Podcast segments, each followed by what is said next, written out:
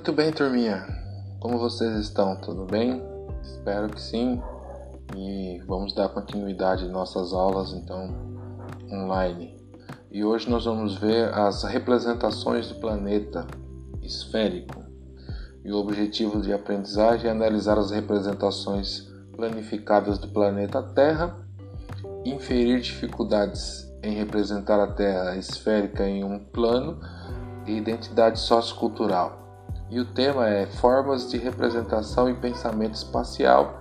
Isso tudo para desenvolver a habilidade da BNCC EF06GE26, que é identificar diferentes representações do planeta Terra e da superfície terrestre. Então, note que vamos continuar falando sobre representação, ou seja, vamos continuar falando sobre mapa.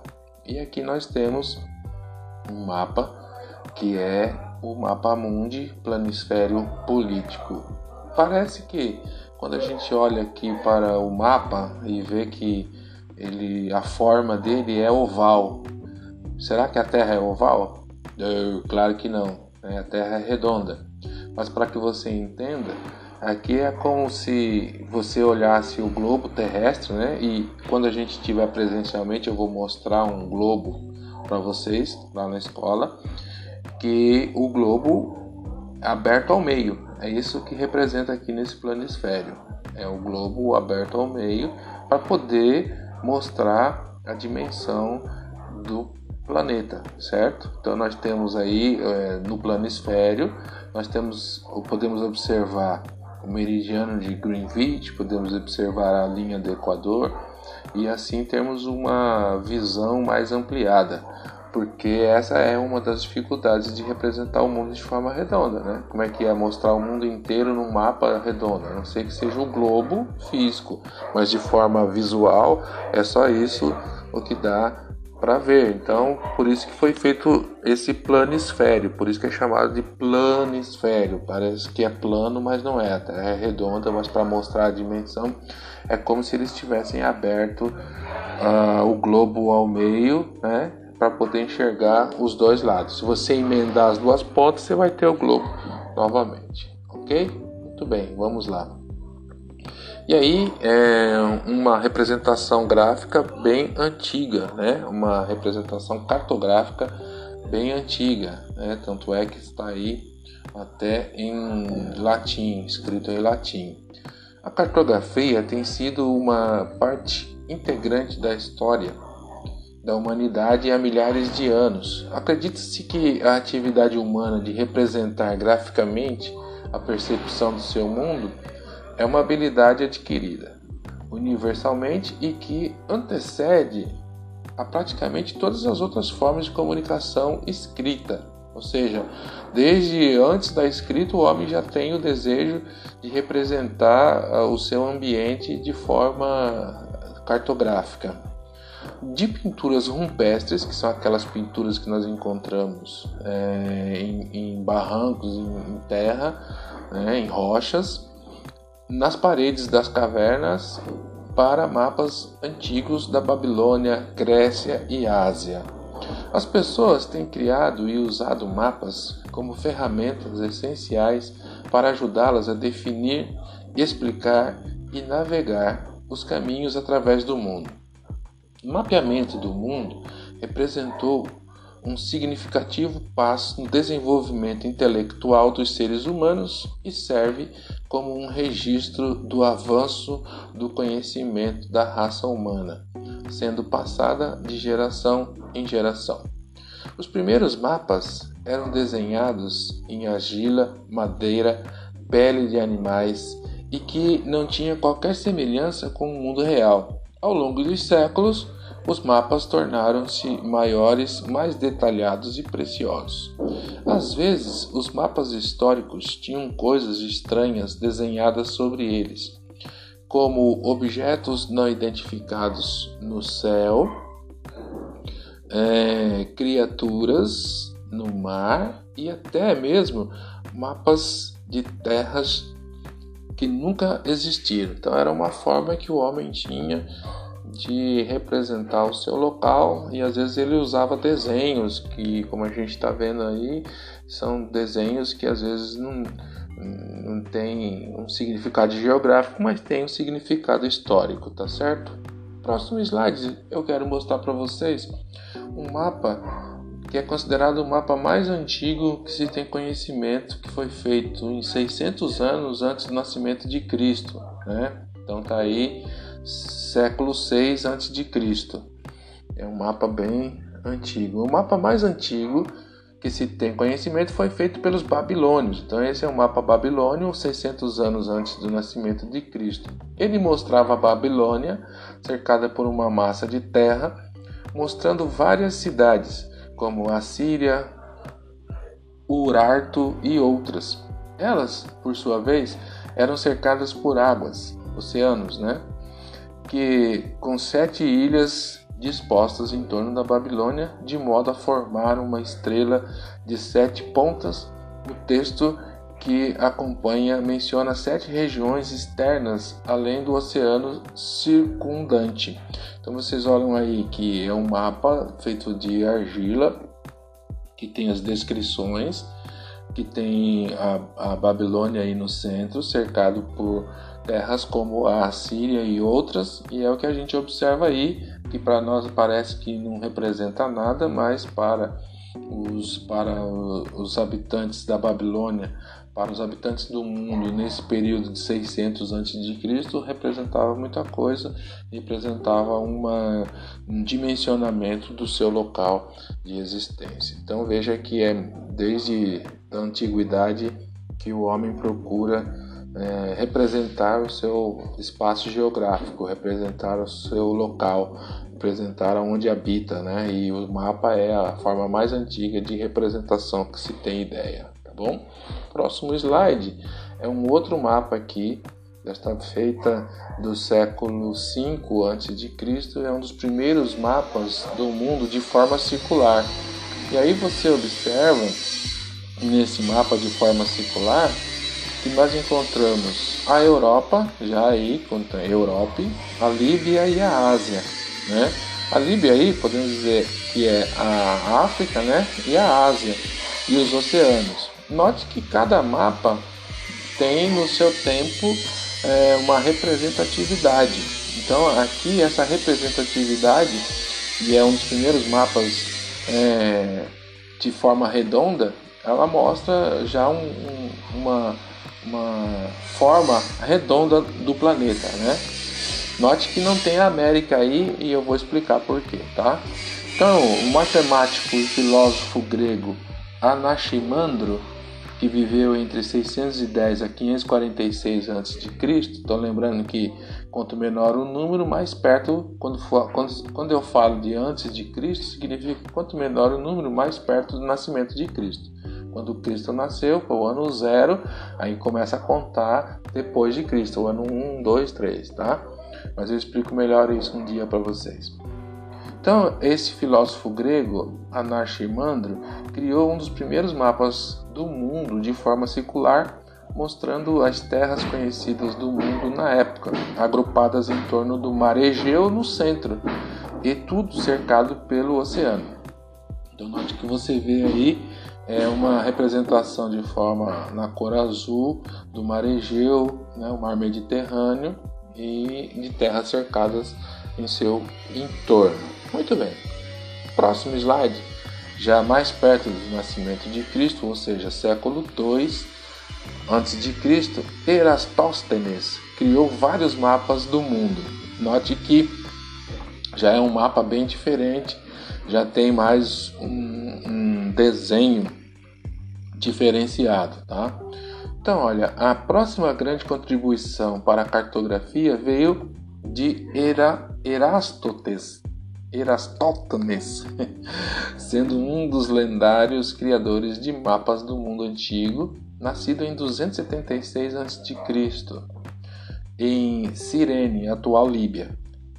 Erast Erastótenes criou vários mapas do mundo que incluía os países da Grã-Bretanha, Índia, Sri Lanka entre outros. Ele também foi o primeiro geógrafo a incorporar paralelos e meridianos dentro de suas representações cartográficas, que atesta sua compreensão sobre a natureza esférica da Terra. Então note aí que é o primeiro mapa que ou os primeiros mapas que nós encontramos os meridianos e os paralelos, né, para que possa para que para que eles pudessem ter uma, uma autonomia melhor para a elaboração de rotas, né? para a elaboração de caminhos que eles teriam que seguir, tá bom? Então vamos lá, mais um mapa.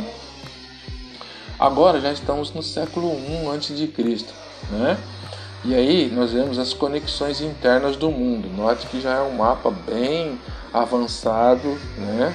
É um mapa que já tem alguma riqueza de detalhes, já mostra o mar Mediterrâneo, mostra uh, diversos uh, países, diversas terras, né?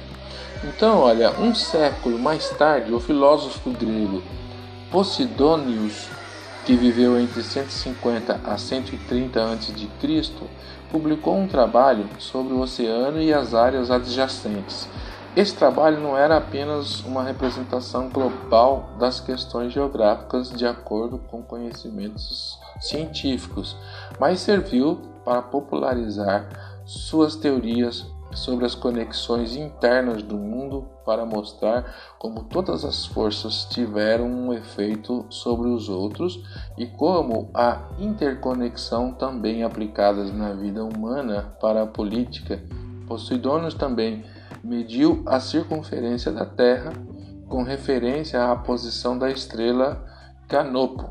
Sua medida de 240 mil estádio, unidade antiga de distância, convertido chegava a 24 milhas, cálculo próximo da circunferência real de 24.901 milhas, tá? Então veja aqui já é um mapa que traz maior, maiores informações geográficas, né? Já é possível observar um, uma atuação mais geográfica na leitura deste mapa. Próximo slide. Ainda no século I, depois de, aqui já é o século I depois de Cristo, né? Que já inverte a contagem. Aqui, quanto mais maior o número, mais longe o nascimento de Cristo. Antes de, de Cristo, né? Era quanto mais menor o número, mais perto do nascimento. Aqui já é depois do nascimento de Cristo, é mapa único do mundo no ano 43 depois de Cristo. Então, depois de Cristo, o ano 43, século I. O geógrafo romano Pomponius Mela propôs um mapa único do mundo no ano de 43 depois de Cristo. Ele dividiu a Terra em cinco zonas, sendo somente duas delas habitável. Ele afirmou que os Antistógenes, as pessoas que habitavam a zona temperada do sul, não tinham contato com os povos das regiões temperadas do norte, devido ao calor insuportável no cinto tórrido entre as áreas. Sobre as divisões de fronteiras da Europa, Ásia e África, ele repete Erastótenes como todos os geógrafos clássicos de Alexandre o Grande, exceto Ptolomeu, ele diz respeito ao mar Cáspio como uma estrada do Oceano do Norte correspondentes aos golfos persas e árabes, que é o Mar Vermelho no sul. Então note que já é uma representação cartográfica bem detalhada no ano 43 depois de Cristo dentro do, do, Império Romano, né? E esse mapa de Pompônios, que era um geógrafo romano, já traz um, um, uma ideia de um mapa único do mundo. E ainda nós temos no século, agora já vamos dar um pulo aqui na história para entrar no século 16 o mapa mais antigo existente mostrando os descobrimentos portugueses no leste e no oeste. Então note que aqui nós estamos tratando já do século XVI. O que, que aconteceu no século XVI?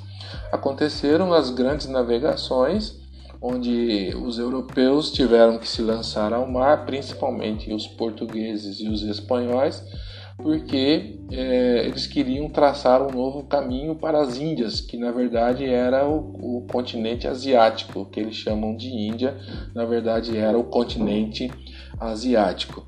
Então eles tiveram que se lançar ao mar e aí acabaram descobrindo a América, né? Cristóvão Colombo descobriu a América, posteriormente eh, Pedro Álvares Cabral descobriu o Brasil e aí já surge um mapa com referência eh, a, esses descobrimentos principalmente dos portugueses no leste e no oeste. Os portugueses, além de descobrir o Brasil, eles descobriram outras ilhas também e outras terras também que a gente pode ver mais para frente, tá? Então, olha, esse é um mapa de Cantino. O mapa de Cantino é o mapa mais antigo existente, mostrando os descobrimentos portugueses no leste e no oeste. Ele mostrava as ilhas do Caribe e da costa da Flórida, bem como a África, a Europa e a Ásia. O mapa é particularmente notável pelo registro fragmentado da costa brasileira descoberta em 1500 pelo explorador português Pedro Álvares Cabral. O mapa perdeu-se em algum momento de sua história até que, um dia, em 1859, o diretor da biblioteca Estense, em Modena, na Itália, Giuseppe Boni, entrou em uma salsicharia. Enquanto aguardava o atendimento, ao examinar o estabelecimento, os seus olhos pousaram em um antigo pergaminho desenhado que lhe chamou a atenção, adquirindo-o. Um exame mais cuidadoso revelou tratar-se de uma das mais antigas cartas conhecidas, onde figuram a costa do Brasil e a linha de Tordesilhas. Então, esse é um dos primeiros mapas que constam as novas terras a América, tá, gente? Então é importante a gente saber a história desses mapas, né? Veja, note que nós estamos estudando a evolução da cartografia, né? Então vocês viram lá desde a antiguidade, desde os primeiros mapas lá, os babilônios que eram feitos na argila, de argila, e agora a gente está chegando aqui no século XVI, onde nós temos já um mapa com a representação das Américas. Note que os mapas uh, antes de Cristo que nós apresentamos e até mesmo até uh, antes, é, depois de Cristo, os primeiros séculos, os primeiros anos, não, não representavam a América, porque para eles não existiam outras terras. Foi só depois do descobrimento da América é que as Américas foram incorporadas no mapa mundi, tá? E o próximo slide ele mostra isso. Olha, século 17, em 1630 foi o primeiro mapa amplamente disponível, incluindo arte, incluindo partes da Austrália. Então note aqui ó, aquilo que eu falei para vocês. Aqui nós temos uma ideia de que a Terra é redonda, né? Esse mapa você vê como se houvesse o globo e o globo fosse partido no meio. Dá para se observar bem aí a divisão, né? Que foi aberto para que você possa enxergar. Então você tem do lado direito desenho desse mapa a Europa, a Ásia e a África, e você tem do lado esquerdo a América. Você tem o Oceano Pacífico do lado esquerdo, o Oceano Atlântico que divide a África da, das Américas e o, o, resto do mundo das Américas, e você tem a Austrália aqui mais embaixo. Então, isso já é uma, um mapa mundo mais próximo do que a gente conhece, certo? Isso, ó, esse mapa foi desenhado em 1630, no século 17. Nova Totuis Terrarium Orbis Geográfica aqui hidrográfica, tábula, é em hebraico, é, é em latim que está escrito, né? Criado por Hendrik Ondius em, em 1630, foi o primeiro mapa amplamente disponível, incluindo partes da Austrália. O litoral australiano mostrado é a parte da costa oeste da península, da península do Cabo York, descoberto por Jean Cartenses em 1623. Então, se você perceber agora, é aquilo que eu disse. Você tem aqui uma uma visão de que a Terra é redonda e que foi cortado, né? Quando a gente tem o um mapa lá, o planisfério, não é que a Terra é plana, mas é que é uma forma de representatividade para mostrar o mundo inteiro, né? Mostrar o planeta. E aqui a gente tem essa ideia um pouco mais detalhada, certo? Então chegamos aqui ao século 17. Vamos mais próximo slide, que aí a gente já entra no século 20. Né? Durante o século 20, os mapas se tornaram mais abundantes devido às melhorias na impressão e na fotografia que fizeram a produção ficar mais barata e mais acessível. Então aqui a gente já tem um mapa do século 20. Durante o século 20, os mapas se tornaram mais abundantes devido às melhorias na impressão e na fotografia que fizeram a produção ficar mais barata e mais acessível. Avanços em dispositivos mecânicos, tais como a imprensa, o quadrante de Werner, permitiu a produção em massa de mapas e possibilidade de fazer reproduções mais detalhadas a partir de dados mais precisos. A tecnologia ótica, tais como o telescópio, sextante e outros dispositivos que usam telescópio, permitiu o levantamento com precisão da Terra e da capacidade dos cartógrafos e navegadores para encontrar sua latitude, medindo os ângulos com a estrela do norte durante a noite e com o sol do meio-dia. E os aviões tornaram possíveis fotografar uh, grandes áreas de cada vez e realizar um mapeamento mais preciso, aquelas fotos aéreas que a gente falou do sensoriamento remoto, né? Durante, os últimos, durante as últimas décadas, décadas, tecnologias mais sofisticadas foram inventadas, como computadores mais potentes, o GPS e os telêmetros a laser. Foi possível realizar o um mapeamento diretamente no terreno. A elaboração de um mapa também é possível em tempo real. O sensoriamento remoto também permitiu que os cartógrafos modernos pudessem traçar as profundezas do oceano e as fronteiras do espaço exterior. Câmeras de satélites de alta resolução, localizadas em altitudes de, vários, de várias centenas de quilômetros, pode gravar detalhes tão pequenos como poucos metros na superfície da Terra. Satélites, como os da série Landsat, Landsat varrem o globo com exames contínuos para fornecer mapas detalhados de quase toda a Terra. Na Idade Moderna, a capacidade de navegar com facilidade com a ajuda de mapas precisos é muitas vezes tida como certa. Graças aos muitos milhares de exploradores corajosos e centenas de cartógrafos e sua cartografia diligente que combinavam conhecimento do Oriente e do Ocidente, ajudaram a desenvolver a nossa compreensão da geografia atual. Então, no século XX, nós temos um total avanço da cartografia e muito mais fácil agora porque através dos instrumentos é, que nós temos de tecnologia, como nós falamos na aula sobre o sensoriamento remoto, é possível hoje você ter um mapa em tempo real, é possível hoje você ter o GPS que facilita o deslocamento de um local para o outro, e isso tudo são componentes do avanço da tecnologia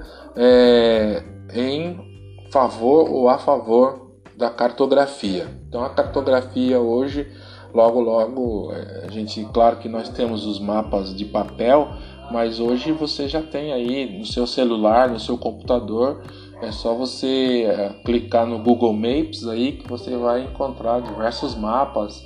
É, Google Earth vai encontrar localização precisa né, via satélite, via imagem. Hoje a tecnologia ajuda bastante a, a cartografia e a geografia especificamente, sendo possível elaborar diversos estudos. Por que, que a gente tem os mapas? Antigamente os mapas eram utilizados mais para navegação, para para deslocamento. Hoje, além disso, os mapas também ajudam no estudo de populações, nas divisões de território, é, nas questões políticas do mundo. Enfim, o mapa tem diversas é, definições e diversas utilidades é, no campo da geografia como de outras ciências também. Né? É muito comum você utilizar mapa em outras ciências, não só na geografia. A história utiliza mapa, é, matemática utiliza mapa, de certa forma, não talvez em mapa é, como nós estamos vendo aqui, mas através das informações é, sobre a densidade demográfica de determinado território, por exemplo, vai se utilizar de mapas para ter, para obter os seus dados e informações, certo, turminha? Então é isso aí. Aqui você tem aí a aula disponível hoje, está lá no canal do professor Jeremias, né? É só você ir lá, tem o link aí, você pode copiar. Se você ainda não se inscreveu, me ajuda aí e se inscreve no canal, porque se você se inscrever no canal, você vai ajudar o canal a ser divulgado mais facilmente e isso vai ajudar tanto eu quanto vocês também, tá?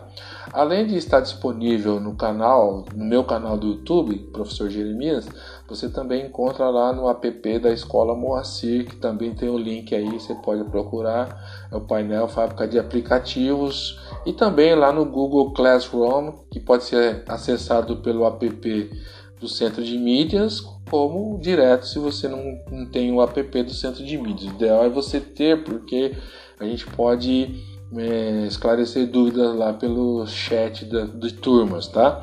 E aí tem o código da sala da turma da, do sexto B para você poder entrar.